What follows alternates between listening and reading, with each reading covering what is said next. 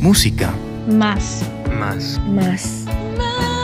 Ok, esa no. Historias. Aquí empieza el campamento imaginario, donde las historias corren libres por el pasto, como adorables criaturas del bosque, que acercándose curiosas, nos ofrecen a cambio de una caricia un relato para descubrir lo que ocultan las canciones. Hoy, Gangsta's Paradise, una manera de romper los moldes. A veces, la cruda honestidad de la vida da paso a la ironía de la popularidad, como cuando alguien es famoso y por siempre recordado por haber querido erradicar a cierta parte de la población mundial, provocando en el camino una Segunda Guerra Mundial. En casos como esos, el recuerdo cumple la función de educar y advertir sin celebrar los sucesos. Pero a veces, la combinación de una fuerte verdad se hace popular de una manera positiva. Esto pasa en la música cuando una canción nos ofrece la posibilidad de experimentarla de dos maneras. Uno puede sumergirse en su mensaje lírico y sensibilizarse con su narrativa, o puede ignorar las palabras y el idioma para dejarse llevar por su cadencia y melodía. Es usual encontrar esta fórmula en muchos hits a través de la historia. Es inevitable. Saliendo o llegando a casa es común encontrarse con las resonantes paredes de un vecino que los fines de semana disfruta poniendo música a todo volumen. Quizá para ambientar una sesión de limpieza profunda bailando con la escoba, o tal vez solo para aplacar la soledad. Lo que puede ser particular de una escena cotidiana como esa es la elección de canciones. Con frecuencia es música más bien actual, pero de vez en cuando se escabulle uno de esos clásicos inmortales tan atemporales que ni siquiera nos acordamos que es una canción de hace más de 20 años. Así fue que recordé Gangsta's Paradise, caminando por el pasillo hacia el ascensor mientras la escuchaba a través de las paredes del edificio. Me detuve a pensar en cómo las canciones cuando son hits se vuelven inevitables. La clave está en el pasado. En la segunda mitad de 1995, esta escena casual de caminar por cualquier lado y toparse con un hit sonando en los barrios, los negocios, los autos en la calle y básicamente en todos lados, la protagonizaba la canción que elevaría la carrera del rapero Coolio y el cantante lírico Large Variety, estilizado como LV, a su máximo nivel de popularidad. Era Gangsta's Paradise, una de esas canciones que, queriendo expresar una realidad muy cruda, se volvió, sin control de sus creadores, en un regalo para el mundo. En su letra podemos distinguir entre expresiones y jerga local la descripción de un joven forzado por la situación y el estrato social en el que le tocó crecer a defender su territorio con violencia y amenazas, convirtiéndose en una figura temida y un modelo a seguir para los niños que, igual que él, aspiran a tener el poder que viene con el mal. Pero en medio de su intoxicación de ira, reflexiona sobre su vida, reconociendo lo imposible que es hacer realidad los sueños que nacen en la fantasía de la televisión la obsesión por el dinero y todo lo negativo de su situación, y al mismo tiempo, entendiendo su incapacidad para escapar de la vida que le tocó. Tiene apenas 23 años y no sabe si llegará a tener 24. Entonces, ¿cómo puede un lamento tan desesperanzador encontrar su camino a la popularidad mundial? Bueno, todo tiene un origen, y en este caso la clave está en el pasado. 20 años antes de ser un hit, artists Leon Ivory Jr. o Coolio y Larry Sander, el mismo LV, tenían 13 y 19 años respectivamente cuando uno de sus mentores musicales creó los bloques de construcción de la inspiración, un prodigioso artista de Michigan que desde los 11 años tocaba el teclado y cantaba excepcionalmente, moviéndose como pez en el agua en las corrientes del jazz, el pop, el RB y el soul. Era Stephen Hardaway Morris, más conocido como Stevie Wonder. Stevie, quien en 1975 había decidido retirarse de la música para irse a África a trabajar por el bienestar de niños con discapacidad, decide poner un pin en esa idea y quedarse haciendo música. Entonces, la disquera Motown le ofrece un trato de 7 álbumes y 7 años por 37 millones de dólares, con completo control artístico. El acuerdo de grabación más grande de la historia hasta ese momento. De esa nueva etapa en la carrera de Wonder nace el álbum Songs in the Key of Life. Con él sale a ganarse un Grammy más para su colección y a solidificar su estatus de ícono. Pero como en cualquier álbum de música, no todas las canciones son éxitos masivos. Un ejemplo de esas que permanecieron en relativa calma es Pastime Paradise, la plataforma de lanzamiento que haría despegar la creatividad que dio paso a Gangsta's Paradise. Necesitamos un rapero.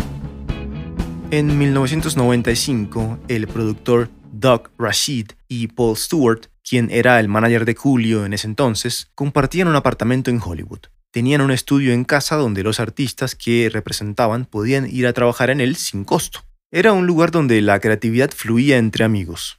En esos días, Doug y Paul solían enfrentarse de vez en cuando en una amigable batalla musical. El juego consistía en que cada uno debía sacar de su colección personal de discos una canción con una melodía o instrumentación que sorprendiera al otro. En una ocasión, turno por turno, se iban retando con canciones. Pero la competencia iba empatada, entonces Doug saca de su colección uno de sus álbumes favoritos, era Songs in the Key of Life de Stevie Wonder. Paul reconoció su derrota cuando escuchó la melodía de Pastime Paradise.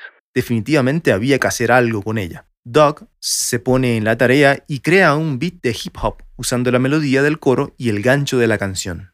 En esos días, Elvie, quien también frecuentaba la casa estudio, estaba buscando la manera de hacer una canción que le ayudara a lograr un trato con una disquera. Doug automáticamente piensa en él para cantar sobre la canción en proceso. LV llega al estudio y canta sobre la pista, pero decide cambiar la palabra pastime por gangsta, dándole así el nombre a la nueva canción. Además, muy proactivamente, fue él mismo quien originalmente hizo todas las voces del coro, desde las más altas a las más bajas. Luego de tener la parte melódica descifrada, se sentaron a escucharla y dijeron, Necesitamos un rapero. El llamado de la naturaleza. El año anterior, en 1994, Julio ya había logrado acariciar el éxito con Fantastic Voyage, una canción representativa de la música pop de la época. Todo era muy festivo y colorido. Las letras, aunque quisieran expresar algo profundo, se escondían detrás de una melodía cadenciosa y los videos, el formato predilecto del marketing musical del momento, se basaban en una narrativa humorística o satírica y terminaban siempre en algún tipo de celebración veraniega, en la playa, la terraza de algún edificio o o algo similar. La canción hacía cheque en todo lo que pedía la audiencia del momento, así que sin problema se posicionó en los primeros puestos de las listas. Sin embargo, Julio seguía siendo representado por Paul Stewart y también frecuentaba la casa estudio. Un día fue a buscar un cheque a donde su manager y saliendo del lugar nota que un vecino tenía estacionado un Chevrolet Biscayne, uno de esos autos grandes y pesados que hacían antes, de los que por alguna razón a la gente que modifica autos les encanta restaurar e instalarles equipos de sonido de alta potencia y suspensión hidráulica para que salten. Julio se queda con el vecino del Biscayne conversando y viendo si lograba hacer que se lo vendiera. En eso, sintió el llamado de la naturaleza. Entonces, se regresó a la casa de Paul y Doug para usar el baño. Ahí fue cuando escuchó la pista de Gangsta's Paradise por primera vez. Entonces, atraído por la melodía, como los dibujos animados cuando flotan en el aire persiguiendo el aroma de una comida deliciosa, entra al estudio preguntando de quién era esa pista. Doug dijo, nada, es algo en lo que estoy trabajando. Y Julio respondió, bueno, ahora es mía. El Valle de la Sombra de la Muerte. La canción había encontrado a su rapero. La inspiración llegó por intervención divina, o al menos así lo ve el artista, quien en ese mismo momento escribió toda la letra. La primera frase salió expulsada de su cabeza a sus labios sin siquiera pensarlo. Empieza con una cita bíblica del Salmo 23, el más conocido de todos, que empieza con la frase El Señor es mi pastor. Pero el pasaje que pronuncia Julio, por reflejo, es el cuarto, el que empieza diciendo, aunque camine por el valle de la sombra de la muerte. De ahí en adelante fue todo estilo libre y reflexión del rapero y su contexto sociocultural. El problema era Stevie Wonder. Ensamblaron todo y el primer demo quedó listo. O empezó a buscar conexiones en el cine para vender los derechos a una película. Entre ellas estaba Bad Boys, pero al parecer el estudio no quería pagar suficiente. Entonces se van a presentar la canción a Disney, esperando que les interesara usarla para Mentes Peligrosas, una película basada en la historia real de una ex militar que toma alegremente un trabajo como profesora en una escuela secundaria, pero al llegar se encuentra con el reto de educar a un grupo de chicos imposibles de motivar e involucrados en pandillas y microtráfico de drogas. La canción encajaba perfectamente con la temática y el estudio estaba dispuesto a pagar por ella. Solo había un problema y se llamaba Stevie Wonder. Cuando Stevie escuchó por primera vez la adaptación que habían hecho Doug, LV y Julio, automáticamente dijo, De ninguna manera voy a dejar que mi canción sea parte de otra canción acerca de gangsters. Pastime Paradise no tenía nada que ver con eso, y aunque no fue demasiado exitosa, estableció un nuevo estándar con su innovador uso de arreglos de orquesta de cuerdas sintetizadas, justamente la parte más atractiva de la canción con la que empieza Gangsters Paradise. Hizo falta un poco de persuasión y negociación. Entonces, la esposa de Julio, quien era amiga del hermano de Stevie, consigue una cita con él y logra convencerlo. Wonder acepta con la condición de que se retiraran todas las profanidades. Rompiendo el molde racial. La canción fue entonces limpiada y regrabada. En Disney la empezaron a testear integrada a la película y funcionó perfectamente. Entonces los de marketing dijeron, Tenemos que hacer un video.